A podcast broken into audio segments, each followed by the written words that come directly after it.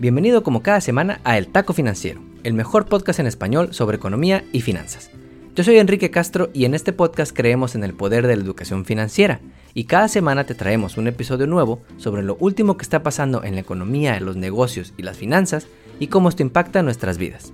Hoy es lunes 13 de septiembre y estamos muy emocionados porque esta semana iniciamos las celebraciones por el mes de la herencia hispana, un mes en el que muchos países latinos celebramos aniversarios de nuestra independencia y en la que celebramos lo chingones que somos y lo mucho que aportamos donde quiera que estemos hemos recibido varios testimonios de latinos alrededor del país sobre qué es lo que más les gusta de ser latinos y estaremos compartiendo todos estos durante estas cuatro semanas. Y para empezar a celebrar este mes de la herencia hispana te traemos el mejor episodio de todos. Como primer taco, por fin llegaron las vacunas obligatorias a Estados Unidos. Biden anunció la semana pasada un plan para salir de esta pandemia que incluye vacunas obligatorias para millones de trabajadores. Te traigo lo que debes saber. Como segundo taco, esta semana se celebra el Small Business Week y te traemos algunos datos que te ayudarán a aprender más sobre los pequeños negocios alrededor del mundo y cómo les ha ido con la pandemia, de acuerdo con un reporte de Facebook Research. Antes de comenzar, la semana pasada te contamos sobre la nueva ley antiaborto en Texas, que básicamente permite a los ciudadanos perseguir y demandar a cualquier mujer que quiera interrumpir su embarazo o a cualquier persona que le ayude.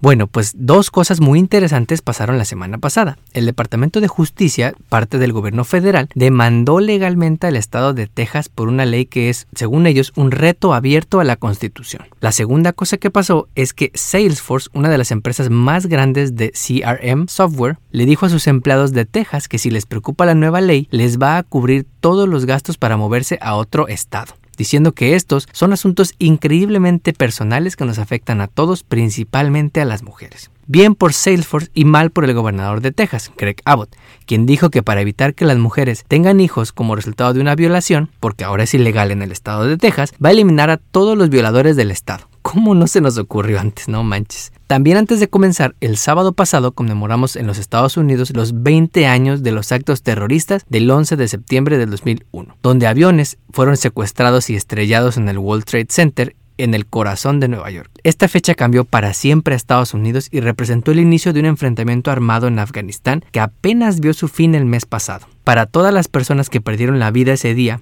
incluyendo 343 bomberos y 60 policías que perdieron la vida evacuando a personas de las Torres Gemelas, acompáñanos guardando un momento de silencio.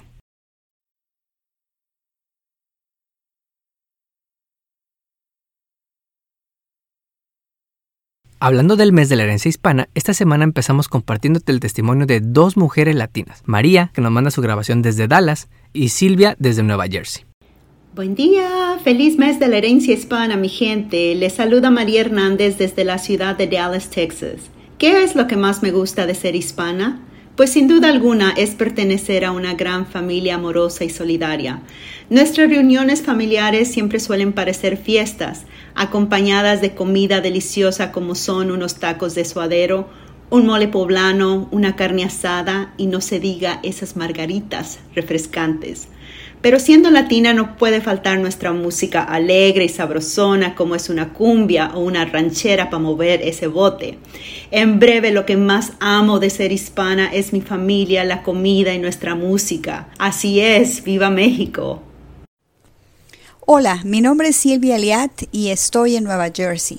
Llevo más de 26 años aquí en Estados Unidos y soy orgullosamente mexicana. Algunas de las cosas que me gusta de ser latina es obviamente mi herencia, mi herencia hispana, que lo aprendí, lo llevo en la sangre desde que nací. La cultura, mi comida, la música, por supuesto, es algo que me encanta y que siempre va conmigo. Estoy orgullosa de representar a mi comunidad latina y a mis mexicanos eh, y, y, soy orgullosamente mexicana, profesionista, viviendo en Nueva Jersey. Que viva el mes de la hispanidad. Gracias tía Lupe, gracias Silvia por compartir su testimonio. Si quieres participar en este mes de la herencia hispana, mándanos tu grabación por DM. Ahora sí, vamos con las historias de la semana.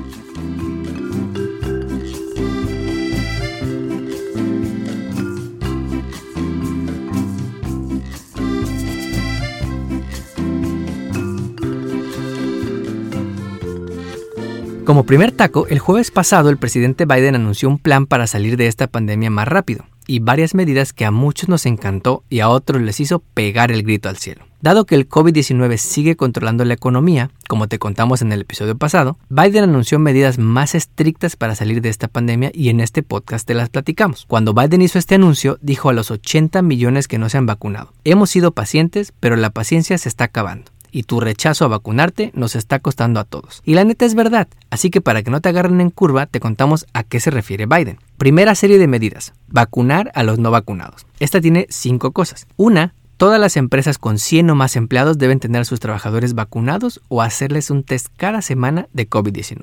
Dos, una vacuna obligatoria para todos los trabajadores del gobierno federal y todos los contratistas que reciban dinero del gobierno federal. ¿Quieres contratos del gobierno? Te tienes que vacunar, cabrón.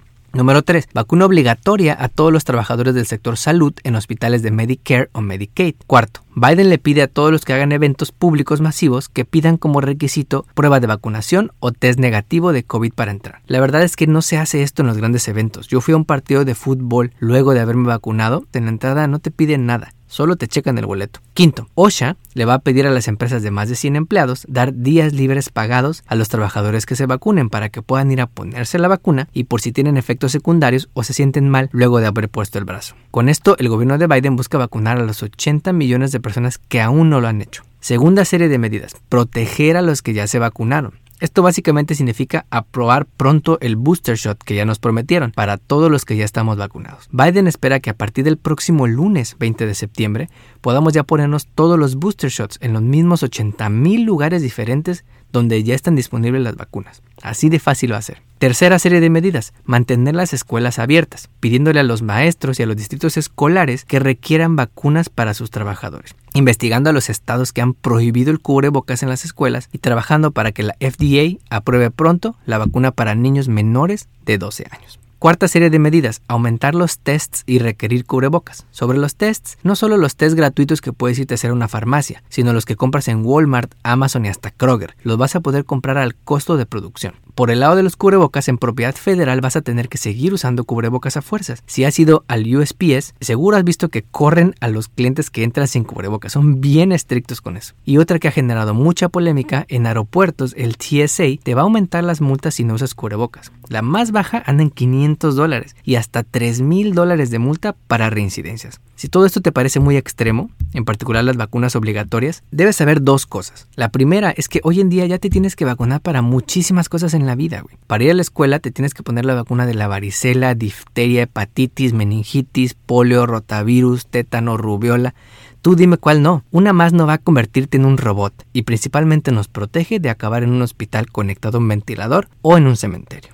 La segunda es que muchas empresas privadas ya están exigiendo a los empleados regresar vacunados a la oficina. United Airlines ya dijo que si quieres chamba, te vacunas. American Airlines, Delta, Southwest se están preparando para exigir la vacuna o quitarte prestaciones si no te vacunas. ATT le pidió la vacuna a todos sus managers para regresar a la oficina. Bank of America, BlackRock, Goldman Sachs, Capital One solo van a dejar que los vacunados regresen a la oficina. CNN, CBS, Facebook, Microsoft, Netflix, Uber, Walmart y hasta Disney. Todas están tomando medidas para requerir vacunas a los trabajadores para regresar a la oficina. En el taco financiero creemos que estas medidas son necesarias para darle la vuelta a esta pandemia. Con los casos diarios de COVID nuevamente en niveles de inicios de año, más de 150 mil pelados están agarrando el COVID por día, y los que terminan en hospitales o muertos tristemente son los que hasta ahora no se pusieron la vacuna. Habiendo tantas opciones, tipos de vacuna, lugares para vacunarse, bueno, hasta en el súper te puedes vacunar mientras compras esa despensa que luego dejas por meses echarse a perder en la alacena. No hemos valorado lo afortunados que somos. En otros países deciden viajar hacia acá para poderse vacunar y los apoyos de sus gobiernos han sido muchísimo menores que aquí. Aquí la mayoría de la gente recibió más de 3.500 dólares en cheques de estímulo desde que inició todo este pedo más préstamos a negocios perdonables al 100%, más 1.200 al mes por seguro de desempleo, más dinero mensual por cada niño para las familias de escasos recursos. Y cuando por fin hay vacunas y lo único que hay que hacer es poner el brazo, nos quejamos de que el gobierno nos quiere controlar y poner un chip. No seas cabrón. Y esta frustración es la que llevó al gobierno de Biden a anunciar esta serie de nuevas medidas. Y no solo es del gobierno, también es Corporate America, como lo puedes ver. Como segundo taco, esta semana celebramos el Small Business Week 2021 o la Semana de los Pequeños Negocios. Desde hace más de 50 años, en Estados Unidos el SBA o Small Business Administration reconoce las contribuciones de los pequeños negocios en este país. Y como este último año ha estado muy cañón para los pequeños negocios, te queremos platicar más sobre esta cafetería a la que va los domingos o ese lugar donde venden unos tacos deliciosos. No solamente aquí en Estados Unidos, sino a nivel global los pequeños negocios son los que más generan empleos y donde trabajamos la mayoría de las personas que conoces. Así que hoy queremos contarte sobre un reporte de Facebook Research sobre el estado de los pequeños negocios publicado la semana pasada.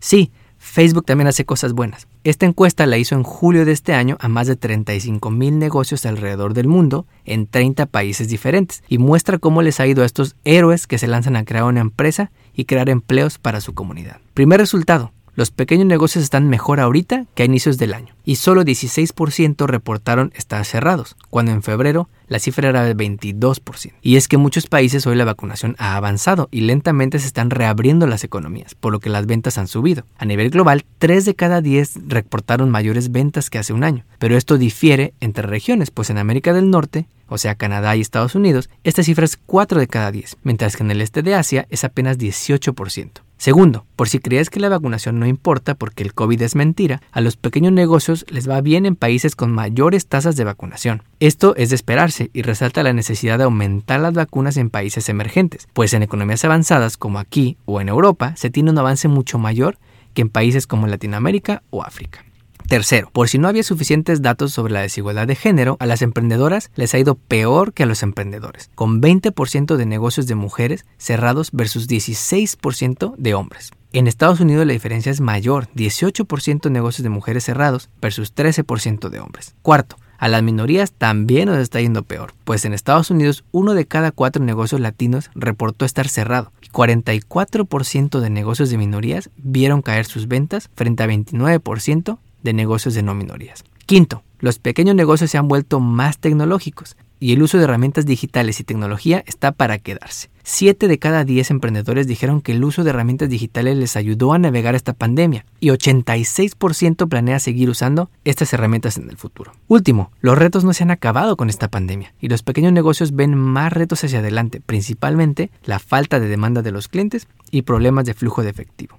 En el taco financiero celebramos a todos los que se animaron a lanzar un pequeño negocio, porque todo el mundo te dice que es la forma en la que puedes dejar un legado a tu familia y un patrimonio, pero no te dicen los retos enormes que tendrás y las largas horas que tendrás que trabajar para lograrlo. Si puedes ir a comprar a ese pequeño negocio y apoyar a sus emprendedores, no dejes de hacerlo. Como taco de pilón, en este mes del Life Insurance Awareness Month, ¿sabías que los latinos representamos casi el 20% de la población en este país, pero menos del 4% de los asesores financieros, con licencias y certificaciones para ayudar a la comunidad a tener esta protección? Cuando uno inicia su carrera laboral es cuando más importa que tengas un seguro de vida. En particular, lo que se conoce como Term Life Insurance. Este es un seguro que te protege por un tiempo determinado, 30 años por ejemplo, con un pago fijo mensual durante todo ese periodo que nunca cambia, normalmente entre 50 y 100 dólares dependiendo del perfil. Esta es una forma de proteger los ingresos de una familia, pues si un día, Dios no lo quiera, haces falta, le dejas a tu familia una suma asegurada para cubrir esos gastos. Esta es la forma más sencilla, pero también existen otras formas de protección financiera que te estaré platicando en las próximas semanas. No olvides suscribirte a nuestro podcast donde quiera que lo escuches y ponerle 5 estrellas. Recuerda que estamos en Facebook, Instagram y Twitter como arroba taco financiero. Nos vemos el próximo lunes.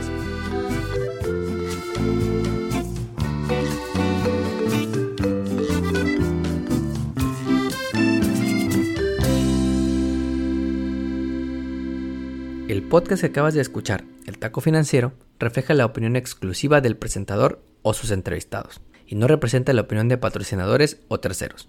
El podcast tiene el objetivo exclusivo de informar y no busca promocionar la compra de acciones de empresas en específico. Tampoco es un reporte de investigación y no representa consejo legal o financiero.